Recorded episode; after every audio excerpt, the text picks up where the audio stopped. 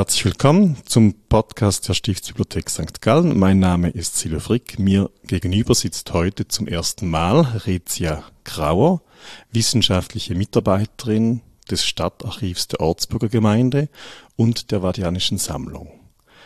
Wie muss ich das verstehen, diese Funktionen, die hier zusammenkommen? Mhm. Stadtarchiv und Vadianische Sammlung gehören insofern zusammen, als beide der Ortsbürgergemeinde St. Gallen unterstellt sind und ihr gehören. Vom einen ist es eine Bibliothek, eine, eine städtische Bürgerbibliothek, zum anderen ein städtisches Archiv und beide haben ihren Schwerpunkt in der Vormoderne, also bevor die Stadtrepublik untergegangen ist. Herzlich willkommen. Es freut mich sehr, heute mit dir dieses Gespräch führen zu können. Ich staune nicht nur ob der vielen schönen Dokumente, die wir hier immer wieder zu sehen können, sondern auch ob der fachlichen Kompetenz, die hier mit äh, all diesen, vor allem auch Frauen, kann man schon sagen, äh, in diesem Archiv und in diesem Umfeld dieser Dokumente angesiedelt sind. Herzlich willkommen. Danke. Wir beginnen gleich mit dem ersten Dokument, das neu zu sehen ist. Das ist eine Urkunde. Sie sieht äh, ein bisschen älter aus. Es ist jetzt eher nicht so frühe Neuzeit. Ähm, hier steht drauf Mitte 14. Jahrhundert, gesiegelt. Was ist das für eine Urkunde, die wir hier sehen? Wir haben eine relativ typische Urkunde des 14. Jahrhunderts vor uns. Typisch insofern, als wahrscheinlich die meisten Urkunden, die wir im Stadtarchiv aus dieser Zeit haben, so oder ähnlich ausschauen. Das ist eine Pergamenturkunde. Sie ist vielleicht äh, etwas größer als ein A4 Querpapier und sie ist besiegelt. Sie trägt unten einen Umschlag, eine Plika und sie ist in Deutsch beschrieben. Auch insofern ist sie typisch oder entspricht sie der Mehrheit der Urkunden oder Verträge im Stadtarchiv für das 14. Jahrhundert. Also Deutsch ist Amtssprache im 14. Jahrhundert in städtischer Verwaltung. Ist das eine städtische Urkunde? Es ist keine städtische Urkunde, richtig. Es ist eine Urkunde, die der Abt ausgestellt hat. Von daher könnte man ähm, wäre es überhaupt nicht falsch anzunehmen, sie wäre in Latein verfasst. Also auch das könnte man sich vorstellen. Es betrifft allerdings ein, äh, ein säkulares Anliegen. Es geht um ein, eine Verleihung von einem Hof. Von daher kann man sagen, ähm, es ist eine administrative Aufgabe, diese, diesen Rechtstext oder Vertrag auszustellen und das ist das, was der Abt gemacht hat. Konkret geht es darum, ein Stadtbürger, Johann Wildrich, kauft einen Hof. Das ist kein seltener Vorgang. Wir haben einige solcher Urkunden oder Verträge, die belegen, dass Stadtbürger im 14. Jahrhundert Güter gekauft haben. Sie hatten offenbar auch das entsprechende Geld dazu. Ich nehme an, es waren häufig Käufe oder Verkäufe von gut verdienenden Handelsleuten, die ihr Vermögen auch entsprechend investieren wollten. Jetzt hier in diesem Fall gibt es allerdings Hinweise, dass dieser Johann Wildrich, der Stadtbürger, diesen Hof in Gebhardschwil heute gehört das zur Gemeinde Oberbüren, mhm. dass der das gekauft hat für das städtische Spital. Mhm. Also das geht, gibt er weiter in eine Stiftung dann? Das, ähm, Oder ist das noch keine Stiftung? Das, das ist noch, na, noch keine Stiftung in diesem Sinn. Es ist, man muss sich das vorstellen, dass es eigentlich ein Kauf ist oder eine jetzt in diesem Sinn haben wir die Verleihung vor uns. Also wir haben ähm, jemand, der einen Hof kauft gegen Geld und dann haben wir die zweite ähm, Handlung, bei der der Hof wird zusätzlich verliehen, weil es sich um ein Lehen des Klosters handelt. Also der Kauf allein würde nicht genügen. Man ist noch lehensrechtlich gebunden, also muss der Abt zusätzlich angegangen werden. Er muss gebeten werden, den Hof zu verleihen. Vermutlich muss man dafür noch etwas Kleines bezahlen, das wissen wir nicht. Es ist anzunehmen. Und das ist quasi wie die zweite, der zweite Akt. Das ist quasi der zweite Akt und dann ist der Verkauf mit der Verleihung abgeschlossen. Hm. Dann ist also Johann Wildrich der Inhaber dieses Hofes. Dass er das für das Spital gekauft hat und nicht, weil er selber einen Hof haben möchte, ist anzunehmen, weil er in diesen Jahren, wir sind in der Mitte des 14. Jahrhunderts, als Pfleger des Spitals belegt ist. Das heißt, er gehört quasi der Verwaltung des Spitals an. Das sind alles wichtige Stadtbürger, die solche Ämter innehaben. Und als Pfleger des Spitals ist er nicht Krankenpfleger, wie man vielleicht meinen könnte, sondern Güterpfleger. Er kümmert sich also um die Immobilien des Spitals. Daraus schließe ich, dass er den Hof für das Spital gekauft hat, was wir aber in der Urkunde selber nicht erfahren. Es gibt solche Verträge, in denen steht, ich kaufe einen Hof oder ich kaufe ein Gut oder ich kaufe einen Weinberg als Träger des Spitals, zu Handen des Spitals. Das ist eigentlich die offizielle Funktion, die auch hier dieser Johann Wildrich, wie ich annehme, hat. Er ist Träger oder Trager. Warum braucht es so etwas? Das Spital selber ist eine Institution. Es darf lehensrechtlich nicht ein Lehen innehaben. Das Spital darf nur eigen innehaben.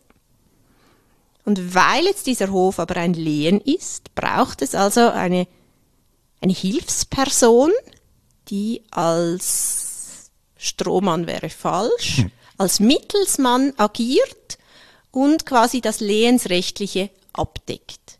Für uns heute ist es seltsam, dass das Spital das so offen lässt. Also ich würde erwarten, wenn jemand etwas für eine Institution kauft, dass das auch wirklich da steht, dass das nicht sein eigenes Gut ist. Ich nehme aber an, das war im 14. Jahrhundert noch nicht so klar geregelt, sonst würde das so stehen in der Urkunde. Also das wäre meine Nachfrage sowieso. Was ist dann mit den Erben des Käufers zum Beispiel? Können die dann sagen, nein, das ist unser eigen.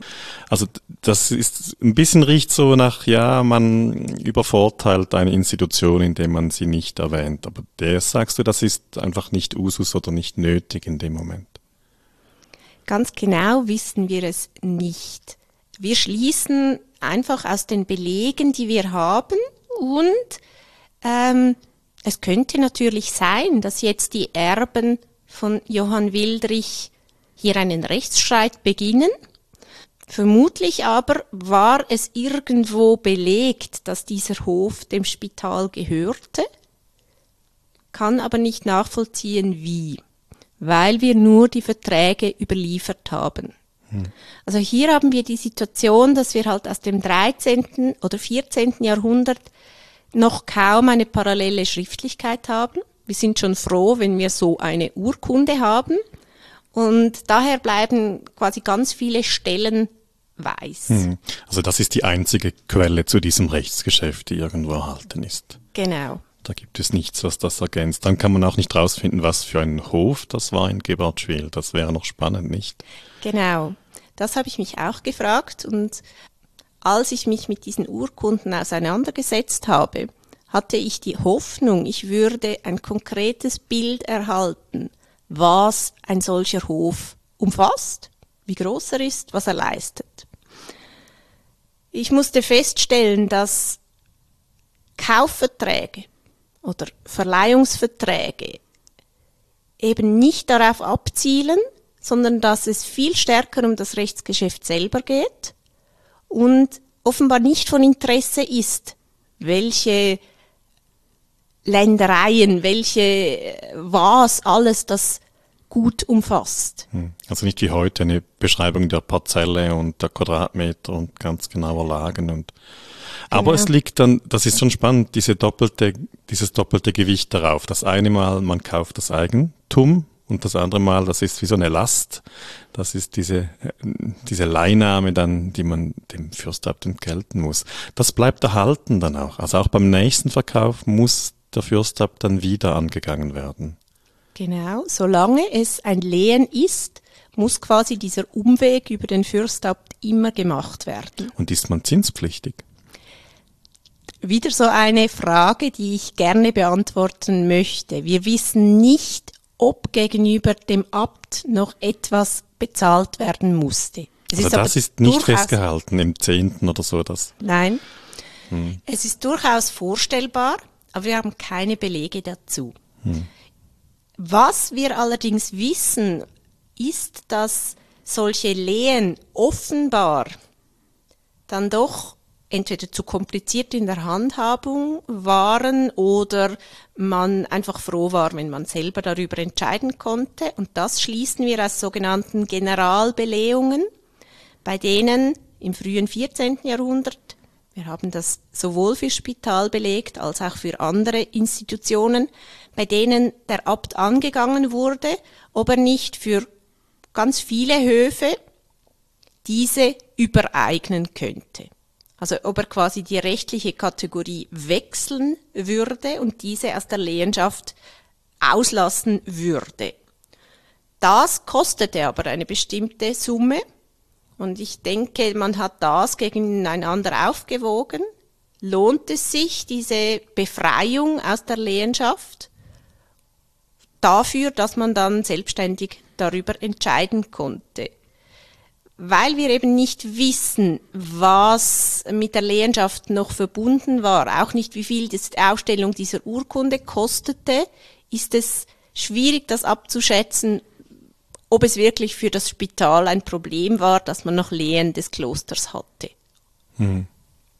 Also auskaufen, das würde heißen einmalig großer Betrag und dann hat man aber keine Grundlast mehr, eben zinspflichtig, jährlicher Zins. Vielleicht muss man sich die Frage stellen, was kann man sich leisten, dass man freier ist? Genau. Vielleicht. Genau. Jetzt die Urkunde hat unten zwei Ziegelstellen oder zwei Bändel dran. Ein Siegel ist erhalten, das andere sieht nach eher einem Knoten aus. Was ist da geschehen? Ist das verloren gegangen und zusammengeknüllt oder war das gar nicht doppelt gesiegelt?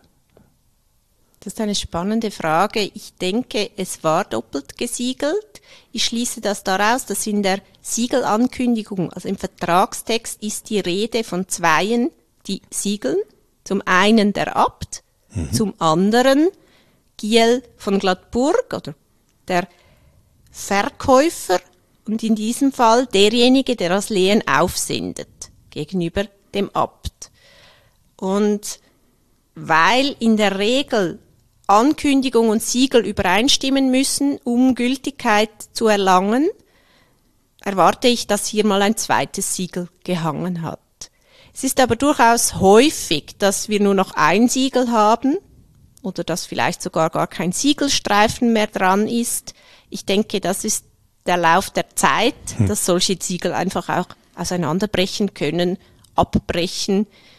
An der Gültigkeit der Urkunde wird trotzdem wahrscheinlich kaum jemand gezweifelt haben. Hm. Ja gut, das sind 670 Jahre so ungefähr, nicht? Das kann schon mal so ein Stück Wachs dann spröde werden und verloren gehen. Allerdings. Genau. Ich, am Anfang wollte ich noch, noch die Frage stellen oder einwerfen, könnte es sein, dass man hier Deutsch als Sprache auch wählt, damit den denen, die das äh, betroffen sind vom Rechtsgeschäft, die da auch eher das verstehen können oder nachvollziehen können.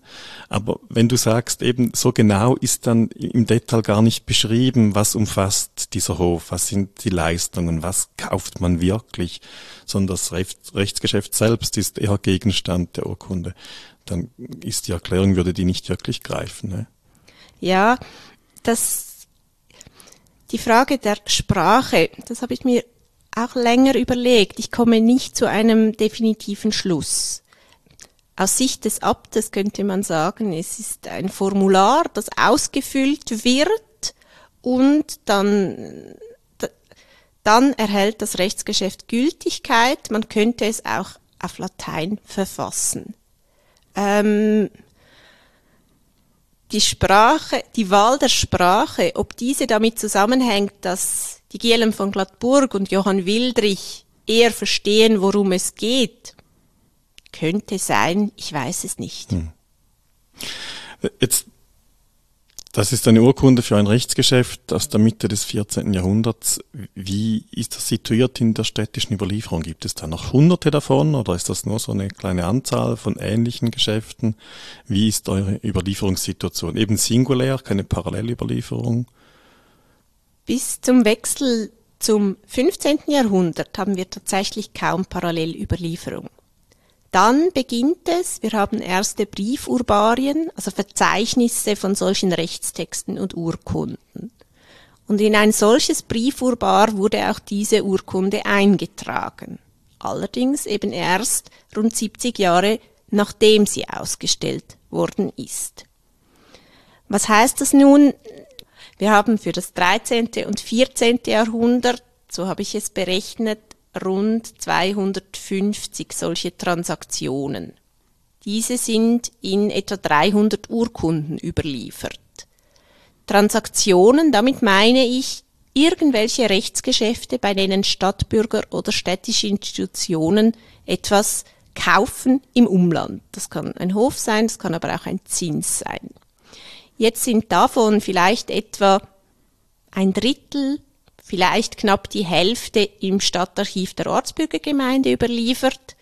Einige finden sich im Stiftsarchiv, einige finden sich in anderen Archiven. Also für unsere Überlieferung im Stadtarchiv heißt das, wir haben zahlreiche solche Verkaufs- und Kaufurkunden oder Verleihungsurkunden, aber es ist, es ist nicht etwas, was wir in so großer Zahl überliefert haben, dass wir gut Vergleiche anstellen können. Ich könnte mir vorstellen, dass wir für das 15. und 16. Jahrhundert durch die beginnende parallele Überlieferung mehr erfahren würden. Das wäre dringend zu erforschen. Hm. Wenn man, wenn man sich jetzt aber heute interessieren würde für diese Urkunden und diese Überlieferung, wo müsste ich nachschauen? Was wäre dein Lektüre-Tipp oder was ist das Nachschlagwerk dafür?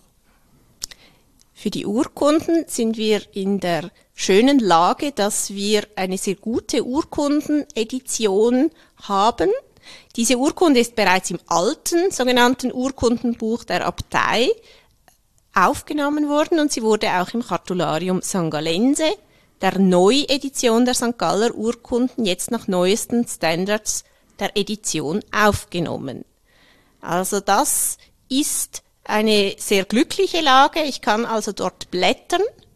Ich kann auch im Internet via monasterium.net sowohl auf die Umschrift als auch auf den Kommentar als auch auf das Digitalisat dieser Urkunde zugreifen. Das heißt auch, dass wir für die Urkunden im Stadtarchiv der Ortsbürgergemeinde die schöne Situation haben, dass sie zumindest bis 1412 alle digitalisiert, alle beschrieben, alle, ich hoffe alle, ediert sind. Sehr schön, eine Riesenarbeit, die sich dahinter verbirgt. Wir vertiefen das nicht weiter. Das würde, müsste man auch andere noch hinzunehmen, die beim Kartularium zum Beispiel mitgearbeitet haben. Aber eben da ist in St. Gallen doch eine wunderbare Grundlage für die Beschäftigung mit solchen Texten geschaffen worden. Genau. Ich glaube, wir schließen das zu dieser Urkunde. Besten Dank. Ein sehr, sehr spannendes Dokument zu sehen, nun im Gewölbekeller in der Stiftsbibliothek.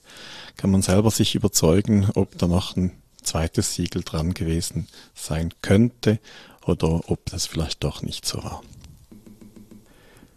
Wir gehen weiter zum nächsten Dokument, machen einen großen Sprung durch die Jahrhunderte hindurch, gehen über die Reformation hinaus, das ist ganz wichtig für dieses nächste Thema, und schauen uns ein Ratsprotokoll an von 1603.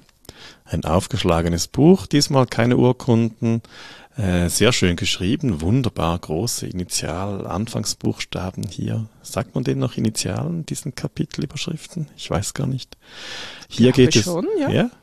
Auch keine Farbe, nichts, aber sehr schön geschrieben. Ich kann das nicht so flüssig lesen. Das wird wahrscheinlich dein Geschäft sein, hier gleich einsteigen zu können. Es geht um die gute Nachbarschaft. Was ist hier gemeint damit? Wir haben einen Ratsprotokolleintrag vor uns, der überschrieben ist mit dem Gremium, das diese Sache beschlossen hat. Es steht nämlich Großrat und dann folgt die Sitzung auf Mittwoch, den 13. Aprilis. Offenbar ist am 13. April 1603 der Große Rat in St. Gallen zusammengekommen – der Große Rat, das ist dasjenige Gremium, das immer dann zusammenkommt, wenn es um ganz wichtige Geschäfte geht, wenn es um außenpolitische Geschäfte geht, wenn es um Bündnisse oder schwere Straftaten geht.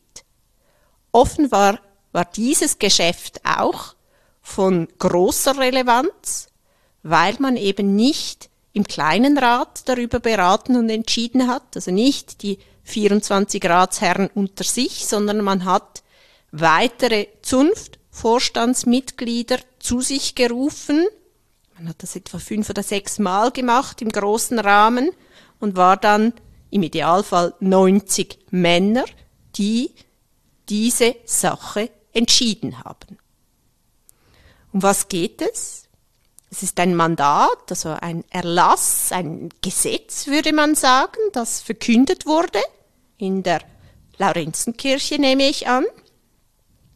Und es lautet, das Mandat, darin all unsere Bürger mit Ernst gewarnt werden, gegen unseren Benachbürten alles Disputierens von Glaubens- und Religionssachen wie auch anderer Handeln, daraus Unnachbarschaft entstehen möchte, enthaltend.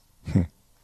Item, dass sie auch unseren Nachbarn in ihren Prozessionen und Kirchgängen, wie auch andere, durch unser Stadt ziehende Geist und weltliche Personen ohne betastet ruhig lassen sollen.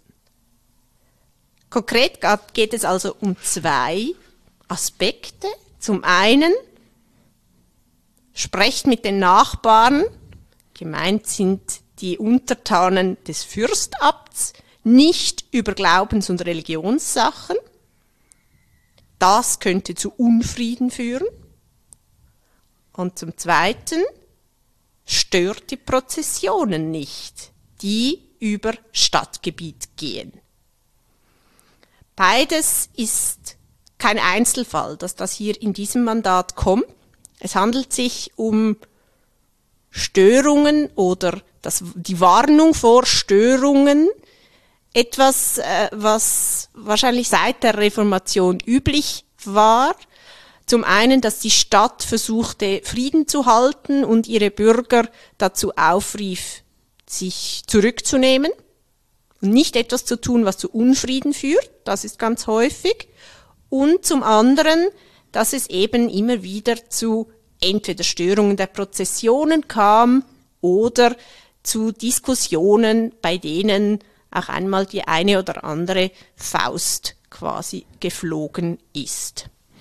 Also, dass, dass hier der Große Rat zusammenkommt und dass diese hier erwähnten Ermahnungen immer wieder vorkommen, das ist schon ein Hinweis, dass es ein Thema ist. Ja? Also es ist nicht nur symbolisch, dass man das erwähnt, sondern da gibt es Konfliktpotenzial.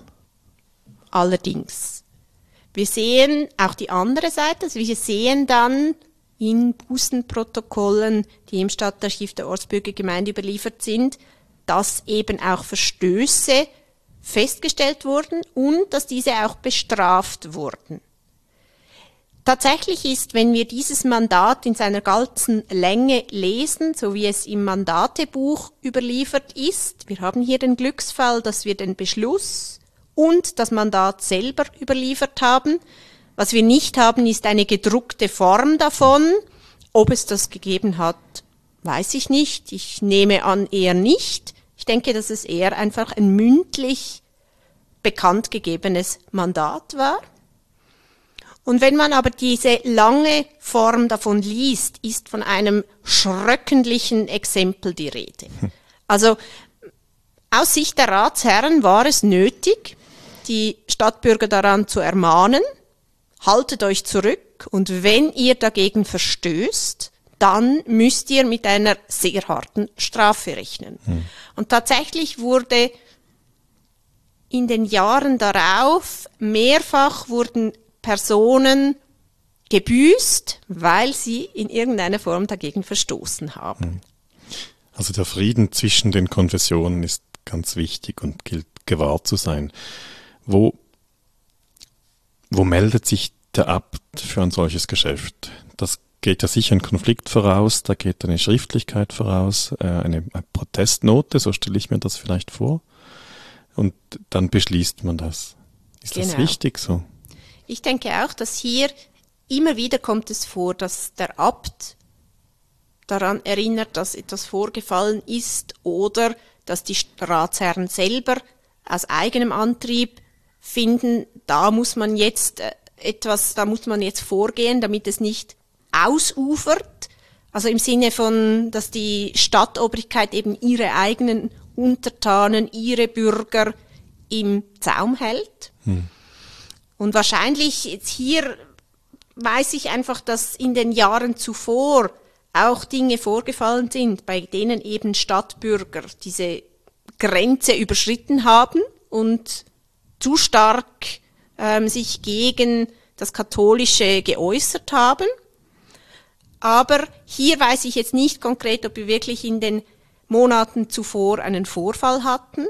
Ich stelle mir viel eher vor, wir sind hier im April, dass die Stadtobrigkeit aufgrund der vergangenen Jahre wusste, jetzt kommt dann die Kreuzwoche, mhm. jetzt kommen die großen Prozessionen. Mhm. Also lasst uns doch nochmals unsere Untertanen daran erinnern, in Anführungs- und Schlusszeichen, dass sie sich zurückhalten sollen, damit eben nicht noch mehr passiert und damit man sich vielleicht auch dem Abt gegenüber ähm, und auch den Schirmorten, also den Eidgenossen gegenüber zeigen kann, wir haben unsere Aufgabe gemacht. Hm. Wie muss man sich eine solche Prozession vorstellen durch städtisches Gebiet? Geht die durch die Stadttore hindurch zur Kathedrale hoch? Oder was heißt hier städtisches Gebiet? Ich rechne damit, dass das vielleicht die der Weg ist zwischen Multertor oder Spiesertor bis zum Hoftor des Abtes, aber tatsächlich weiß ich es gar nicht so genau. Es war aber nötig, über Stadtgebiet zu ziehen. Und was wir aus diesen ganzen Querelen um diese Prozessionen, die ja dann fast quasi im Krieg enden, zumindest der Name, der Kreuzkrieg mhm. deutet dann darauf hin, ist ja die Prozession als solches ist wahrscheinlich so ein Ausdruck des Katholischen, dass es schon quasi zum, nicht als Provokation verstanden werden muss, aber verstanden werden kann. Mhm.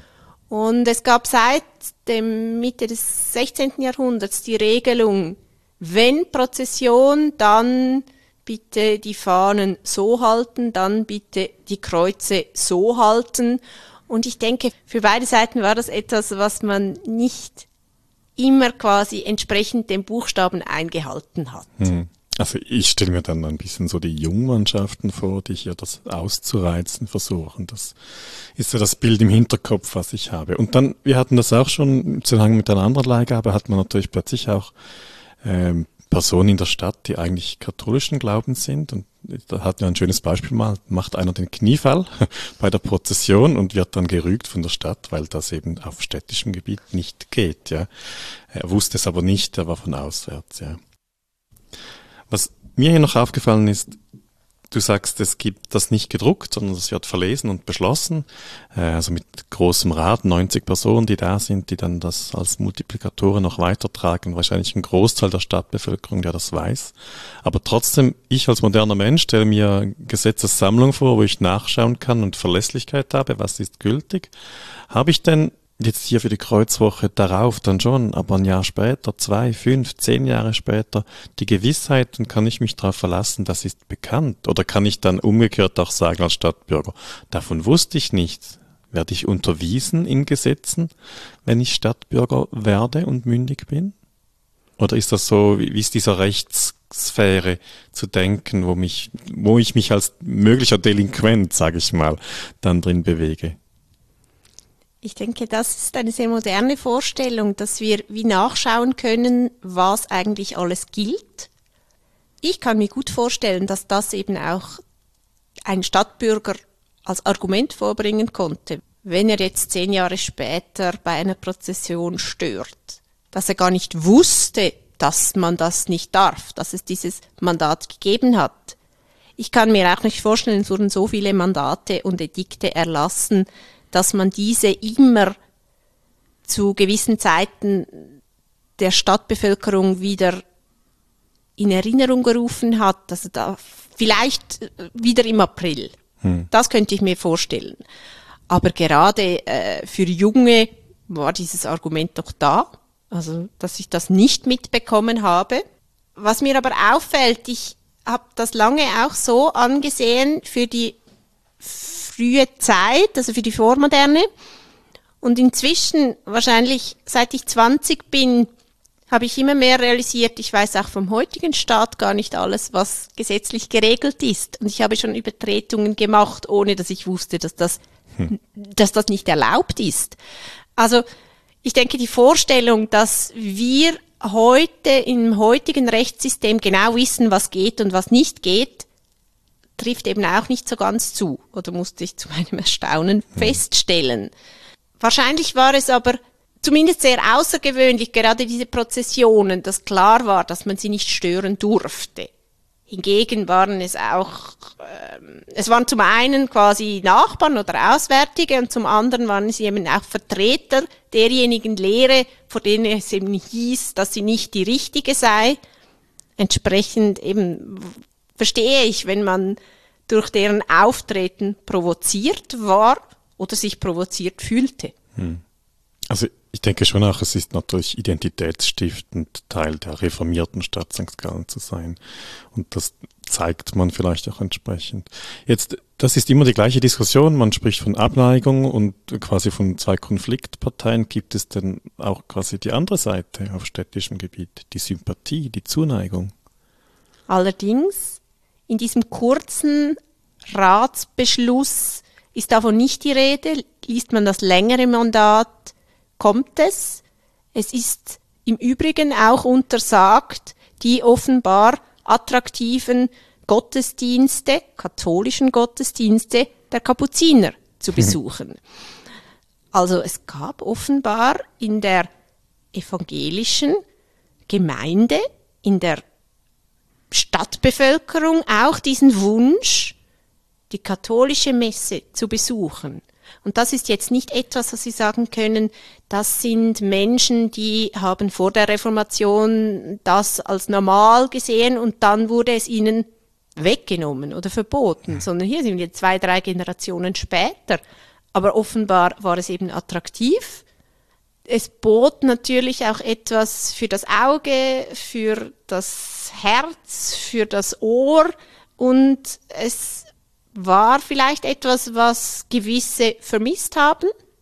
Also ich denke, hier ist die evangelische Identität, sicher bei gewissen ist das so und bei gewissen ist es so, dass sie die anderen äh, ganz schlimm finden und dann gibt es eine Gruppe in der Stadt, die vermutlich ähm, gerne dort auch mehr wäre. Also die sind so dem Weihrauch ein bisschen zugeneigt, könnte man Genau. sagen. Also es ist ja spannend, dass es ja auch beide Seiten gibt, dass man eben ermahnt wird, dann nicht zu den falschen Gottesdiensten zu gehen, nicht. Und nicht nur dagegen zu protestieren, sondern auch quasi Teil davon sein zu wollen. Ja, es ist ein Graben. Ich stelle mir das immer so ein bisschen vor wie Nordirland, wo die Konfliktparteien ganz viel symbolische Felder äh, miteinander ähm, beackern müssen. Äh, Und es ist dann ja zum Glück aber dermaßen eskaliert nie, sondern man hat immer irgendwie, oder sehe ich schon richtig, immer irgendwo den Rang noch gefunden und Gott sei Dank, ja, genau. miteinander auszukommen. Genau. Und ich denke, was mir in der Vorbereitung jetzt aufgefallen ist, es gab in diesen Jahren auch einen Händel oder eine Strafverfolgung wegen eines Raufhandels. Und bei dem weiß man dann eben, weil er vom Rat geahndet und dann auch noch von den Eidgenossen besprochen wurde, weiß man etwas genauer, was vorgegangen ist. Und hier kamen offenbar in einem städtischen Wirtshaus Stadtbürger zusammen und sie trafen auf den Schreiber des Abtes. Und dann gab es eine Diskussion über Religionsanliegen. Sie haben wirklich diskutiert, offenbar, welche Lehre die bessere sei, was jetzt genau wichtig sei, ob es möglich sei zu erfahren, was man machen müsste, ähm, um ein guter Christ zu sein, ohne dass es ein kirchliches Lehramt gibt, oder ob das eben nicht möglich ist. Und es kam dann quasi zum Schlagabtausch, zuerst verbal und dann mit Fäusten. Und es ging auch da wieder um die Frage, die Attraktivität der Gottesdienste, diese Kapuziner, die offenbar tatsächlich äh, ansprechend waren für viele evangelische. Und man sah dann eben auch, dass auf beiden Seiten relativ gute Argumente da sind. Also offenbar waren eben auch die Leute durchaus interessiert daran, darüber zu sprechen, zu argumentieren. Und das finde ich noch etwas Spannendes, wenn wir äh, uns quasi die Gemeinde, sowohl die katholische als auch die evangelische, äh, häufig so als Untertanengruppe vorstellen, die äh, vielleicht selber gar nicht so weiß, um was es geht. Also es war dann um 1600 herum durchaus schon möglich, ich nehme an, in der breiten Bevölkerung, dass man Argumente austauschte und daher auch relativ viel wusste über die Religion und die kirchlichen Zusammenhänge. Das finde ich spannend. Ähm, ja, und dass dann die Reformierten durchaus auch den Kürzeren zogen gegenüber dem, dem Schreiber des Abtes. Jetzt in diese Zeit fällt auch das dritte Dokument, das wir zeigen können. Eine Dissertation, ein Druck, der vor uns liegt. Sehr schön mit diesem Titelbild, mit diesen Bordüren, die gedruckten rundherum. Und wir haben hier vielleicht gerade die, die Dissertation einer Person vor uns, die eben das Zusammen von Kloster und Stadt auch verdeutlichen kann. Sebastian Schobinger. Um den geht's hier. Wie würdest du ihn beschreiben in seiner Funktion, in seiner Zeit in St. Gallen? Hier treffen wir Sebastian Schobinger als gelehrten Mediziner an. Es ist seine Dissertation. Er wird bald darauf 1605 Stadtarzt und Stiftsarzt, wenn man so sagen kann. Er wird Leibarzt des Fürstabtes. Er behält beide Funktionen mit Unterbrüchen bei, bis er dann aufsteigt. Er wird Ratsherr und schließlich Bürgermeister. Wir haben also eine Person vor uns, die sehr viel Bildung hat, zu einer sehr vermögenden, zu einer sehr äh, dominanten Familie, Bürgerfamilie gehört, die Familie Schobinger. Es ist nicht irgendein Emporkömmling aus dem Nichts. Es ist eine Figur, die, zu der wir relativ viel wissen, weil er auch eine sehr große Bibliothek gehabt hat, weil Sebastian Schobinger auch eine große Bibliothek gehabt hat, die sich aus sehr vielen auch medizinischen Büchern zusammensetzte, aber auch sonst hatte er ein breites Wissen, war vielleicht so ein Nachfolgetypus des Universalgelehrten, könnte man fast sagen. Er kümmerte sich nach dem Tod von Jakob Studer um die Stadtbibliothek, also um die Vadianische Sammlung, war auch, also auch für Bücher von Wissen verantwortlich. Und ich denke, jetzt allein auch aufgrund dessen, dass so viele seinen medizinischen Rat gesucht haben und er so viele verschiedene Personen, Institutionen, konfessionsübergreifend beraten hat, der war wahrscheinlich einfach auch ein guter Arzt. Und jemand, dem man es zutraut, verschiedene medizinische Probleme zu lösen. Mhm. Wenn man ein bisschen nachliest zu ihm, dann hört man, dass er wirklich wahrscheinlich die medizinische Autorität in der Ostschweiz gar war in seiner Zeit. Ähm, und also wirklich von, von vielerlei Kunden, Kranken, Ratbedürftigen äh, angegangen wurde, über alle Konfessionsgrenzen hinweg.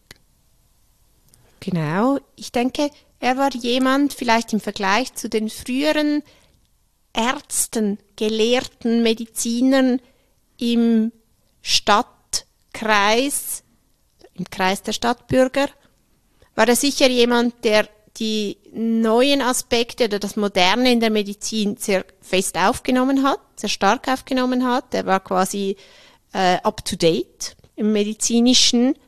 Er bildete sich weiter. Er war wahrscheinlich wirklich jemand, der, ähm, der sehr viel wusste und dessen Behandlungsmethoden offenbar auch griffen.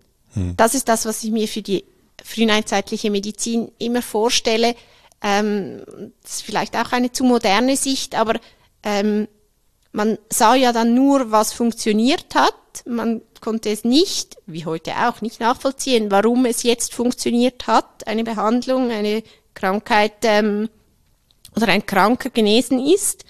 Aber ähm, es war äh, wahrscheinlich bei ihm so, dass viel geklappt hat und wenig Schaden angerichtet mhm. wurde und ähm, dass sich das herumgesprochen hat und dass offenbar niemand anders zu der Zeit quasi ihm das Feld streitig gemacht hat.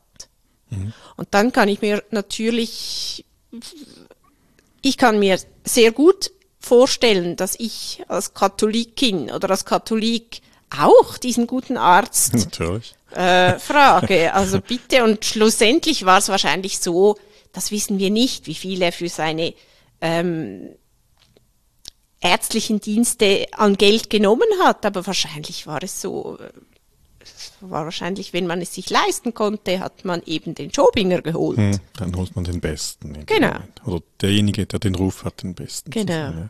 Das ist Dissertation von ihm zu einem medizinischen Thema. Hat er auch anderes studiert in seiner Zeit? Du sagst mhm. Universalgenie so ein bisschen oder Gelehrte so ein bisschen im oder im, im Nachgang zu, zu Vadiam vielleicht auch nicht, aber Theologie hat er da nicht dissertiert dazu. Nein, er hat in Medizin dissertiert, aber er war natürlich aufgrund des Studiums, des, heute würde man sagen, Basisstudiums, war er schon einmal ein, bis zu einem gewissen Grad Universalgelehrter, einfach weil man verschiedene Dinge, verschiedene Fächer studieren musste. Und dann sehen wir, wenn wir seine Bibliothek, seine Schriften uns ansehen, sehen wir einfach, dass er zu sehr vielem sehr belesen war. Und äh, ich denke, das zeigt so ein bisschen, dass er eben ja dasjenige ist, was man im 16. Jahrhundert einen Universalgelehrten nennen würde. Er hatte aber eben auch die Möglichkeit, sich einem Studium zu widmen. Er kam aus einer Familie, in der sehr gescheite und erfolgreiche Vorfahren da waren. Es gab viel Geld. Also ich denke, er hatte auch gute Voraussetzungen. Ob man ihn mit Vadian vergleichen kann, ja, das habe ich mich auch gefragt. In der Literatur wird dieses Zurückkommen nach St. Gallen, nachdem man an einem großen Hof, respektive an einer großen Universität erfolgreich ist, häufig thematisiert. Vadian war an der Universität Wien erfolgreich, er war sogar Rektor und kommt dann nach St. Gallen zurück. Sebastian Schobinger ist Hofarzt des Kaisers, also ist am Wiener Hof eine angesehene Figur, kommt zurück nach St. Gallen. Das ist sicher etwas, was wir vergleichen können. Bei beiden wissen wir nicht, warum sie es genau gemacht haben. Das lässt auch ein bisschen Raum für Spekulation. Hm. Und die, ja, es, war, es waren beide Mediziner, doktorierte Mediziner, es waren aber beide unterschiedliche Mediziner. Das habe ich auch nur nachgelesen, aber er war aufgeschlossen gegenüber alchemischen, oder heute würde man sagen, chemischen Behandlungsmethoden. Das, was ab dem späten 16. Jahrhundert aufkam in der Medizin, wohingegen Vadian dem altertümlichen Medizinwissen anhing und jetzt sich nicht so für die neuesten Forschungen hm. interessiert hat. Sieht man, sieht man das an seinen Büchern, die überliefert sind? Du hast gesagt, ähm, er ist auch Bibliothekar, er sammelt auch selbst, er ist quasi dran an der neuesten Literatur. Ist das heute überliefert? Ist das nachvollziehbar? Es ist nachvollziehbar, dass er in den medizinischen Schriften eben auch Werke hat, bei denen man äh, weiß, diejenigen, die sich damit befassen, dass das quasi eben neue Forschung ist. Hm. Also das, und dass er das rezipiert hat. Dass er das nicht unbedingt nur ins Büchergestell gestellt hat, weil das einen guten Eindruck macht, ich weiß nicht, sondern dass, dass er wirklich quasi auch dran geblieben ist. Das ist äh, spannend, aber ich, natürlich, ich frage mich immer diejenigen, die dann sich um die Stadtbibliothek gekümmert haben, die hatten natürlich auch eine gute Ausgangslage, um mhm. nachher so gelehrt daherzukommen. Also nicht als Vorwurf, aber es ist auf der Quelle quasi. Genau. Und äh, dann kann ich, wenn ich dann meine Bibliothek übergebe oder dafür schaue, dass diese auch zu späterer Zeit dann in die Stadtbibliothek kommt, ähm, ist klar, dass ich nachher den Ruf eines Gelehrten unterstreichen kann. Hm. Du hast vorhin gesagt, Alchemie erwähnt, nicht? Das führt un natürlich zur Folgefrage der Goldmacherei, nicht? Ist, ist er auch ein Goldmacher gewesen oder wie, wie begegnet er diesem Thema, das wohl ein bisschen in der Luft ist in der Zeit nach 1600? Ich weiß von ihm nicht, ob er das auch probiert hat. Ich weiß auch nicht, wie er sich dazu gestellt hat, aber ich habe es schlicht nicht recherchiert. Ähm, aus seiner Familie ist es bekannt, dass diese Ideen da waren. Wie er sich dazu gestellt hat, weiß ich nicht. Etwas anderes ist zu ihm überliefert, nämlich die Frage, weil er ja gleichzeitig äh, für den Fürstabt und für die Stadt, die Stadtbehörde verantwortlich war. Auch da gibt es Anekdoten von äbtischer Seite, es gibt Belege, die sich dahingehend interpretieren lassen, dass er sich überlegt hat, zum katholischen Glauben zu wechseln. Ob dies tatsächlich so war, weiß ich nicht, aber es zeigt sicher, dass er von beidem eine große Ahnung hatte, ich meine jetzt von beiden Konfessionen und vielleicht eben auch, weil er den Kontakt hatte, die Möglichkeit hatte, zu diesen Diskussionen, zu Diskussionen mit den Obersten, äh, vielleicht auch dahingehend etwas herausgefordert war. Hm. Also er bewegt sich offensichtlich gewandt in beiden Sphären, kennt beides, ist eben in Wien im katholischen Kontext unterwegs natürlich. Er kann sich nicht in fundamentaler Ablehnung ähm, bewegt haben. Das ist wie falsch. Ist dann zurück zum Dokument vorher dann schon auch Schobinger als so quasi oder der Geist von Schobinger schon schon zu verstehen, dass man dann eben die anderen in der Stadt ermahnt, wahrt doch diesen konfessionellen Frieden. Wenn er sich schon dazwischen bewegt, dann muss man ja auch so nicht den Konflikt noch extra schüren. Ja, das stimmt. Ich denke, das war ihm wahrscheinlich auch ein Anliegen, es zeigt dann aber, wenn er ja nachher die Bürgermeisterwürde übernimmt und ab den 30er Jahren bis in die frühen 1650er Jahre im Amt ist, da weiß ich jetzt zu wenig, ob er sich dann konkret dafür eingesetzt hat. Vielleicht war es auch etwas, was er stärker auf seine Person bezogen hat und ob er sich so stark mit dem gemeinen Bürger identifizieren konnte, weiß ich nicht. Hm. Also aus seiner Perspektive unter Gelehrten und wichtigen Personen ist ihm wahrscheinlich klar, dass äh, man für ein gutes Auskommen ähm, schaut und nicht für Konflikte.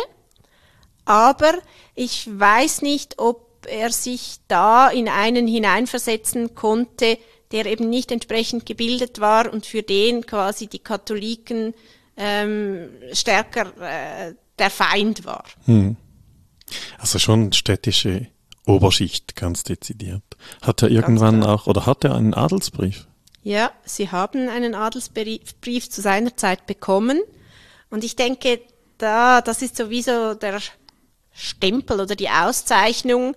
Und ja, ab da bezweifle ich eben bei vielen dieser ganz wichtigen Familien, ob die sich so stark mit jemand identifizieren konnten, der eben ganz ein anderes Leben führte. Hm, eine andere Sphäre. Dann. Ja. ja, und ob man sich dann nicht eher mit dem mit der Familie des Abtes verbunden fühlte, hm. obwohl jetzt die eine andere Konfession hatten. Also ich tendiere stärker dazu, hier quasi die soziale Unterscheidung hervorzuheben und dann ist das andere nicht mehr so eine starke Unterscheidung. Hm. Ja, das ist interessant, ja. Das gibt eine ganz andere Perspektive. Das ist so quasi ein zweiter Graben, der durch die Schichten, würde man heute vielleicht sagen, dann geht, ja. Und Schobinger war ja nicht der Erste, der für beide Seiten Arzt war. Schon quasi Vorläufer von ihm oder Vorgänger von ihm waren die Rothmunds. Und das ist eben auch so eine Familie, die sehr vermögend war. Sie hatte nicht diese lange Tradition in St. Gallen, aber in diesen Jahren, in denen sie sehr aktiv war, sieht man auch, es ist offenbar nicht so eine, es ist offenbar keine so starke Grenze für den Abt oder den Bischof in Konstanz oder für andere katholische wichtige Personen zu arbeiten oder zu arbeiten, ihnen sie zu beratschlagen, dass hm. das nicht so eine starke Grenze ist. Also nicht ein No-Go, das ist eben, aber das hat eher mit Zugehörigkeit zu einer Schicht zu tun, dann vielleicht. So würde ich es interpretieren. Oder den Preis für die Dienstleistung. Oder den Preis für die Dienstleistung, richtig. Auf jeden Fall eine äußerst spannende Person, dieser Sebastian Schubinger, den wir hier nur so ein bisschen angeritzt haben. Da gäbe es wohl noch viel mehr dazu zu erzählen. Gibt es noch etwas zu Sebastian Schubinger zu sagen, was wir noch nicht erwähnt haben? Mir ist aufgefallen, als ich mich mit Sebastian Schubinger beschäftigt habe, dass er während dreier Jahre nicht Stadtarzt war. Und dann habe ich mich gefragt, warum. Ich habe mir immer vorgestellt, Stadtarzt ist auch eine gewisse Auszeichnung, das legt man nicht wieder ab. Als ich mich jetzt näher mit den Stadtärzten befasst habe, ist mir aufgefallen, das war durchaus auch hemmend, Stadtarzt zu sein. Nicht aufgrund der Privilegien und auch vielleicht nicht aufgrund der Aufgaben, die man hatte, sondern man durfte sich nicht frei bewegen. Man war also angewiesen, die Stadt nicht zu verlassen, nicht länger als eine Nacht, und wenn, dann musste man immer die Ratsherren um Erlaubnis fragen. Von Sebastian Jobinger, von diesen drei Jahren, in denen er nicht Stadtarzt war, wissen wir, dass er in Italien auf Reisen war. Und wenn ich mir jetzt so, wie wir Sebastian Schobinger jetzt beschrieben haben, wenn ich mir ihn so vorstelle als interessierten Gelehrten, der auch den Austausch sucht, war das wahrscheinlich eine ziemliche Bürde, nicht weg zu können. Mhm. Und das könnte ich mir vorstellen, hat dann auch dazu geführt, dass er wirklich relativ lange weg war oder sich zumindest nicht in ärztlichen oder sich zumindest nicht in einer städtischen Anstellung befunden hat, bis er dann 1611 wieder zurückgekommen ist, wahrscheinlich auf Drängen und Bitten der Stadtobrigkeit. Hm. Also dass das auch etwas war, was einem quasi gebunden hat und was den Alltag, hm. ja, was den hm. Alltag einschränkt und die Wünsche eines Sebastian Schobingers, der eigentlich so viel könnte. Hm. Für einen Gelehrten seiner Zeit ist natürlich der Briefwechsel oder der Briefkontakt mit anderen ganz wichtig. Was ist da überliefert in St. Gallen? Zu Sebastian Schobing ist sehr viel überliefert.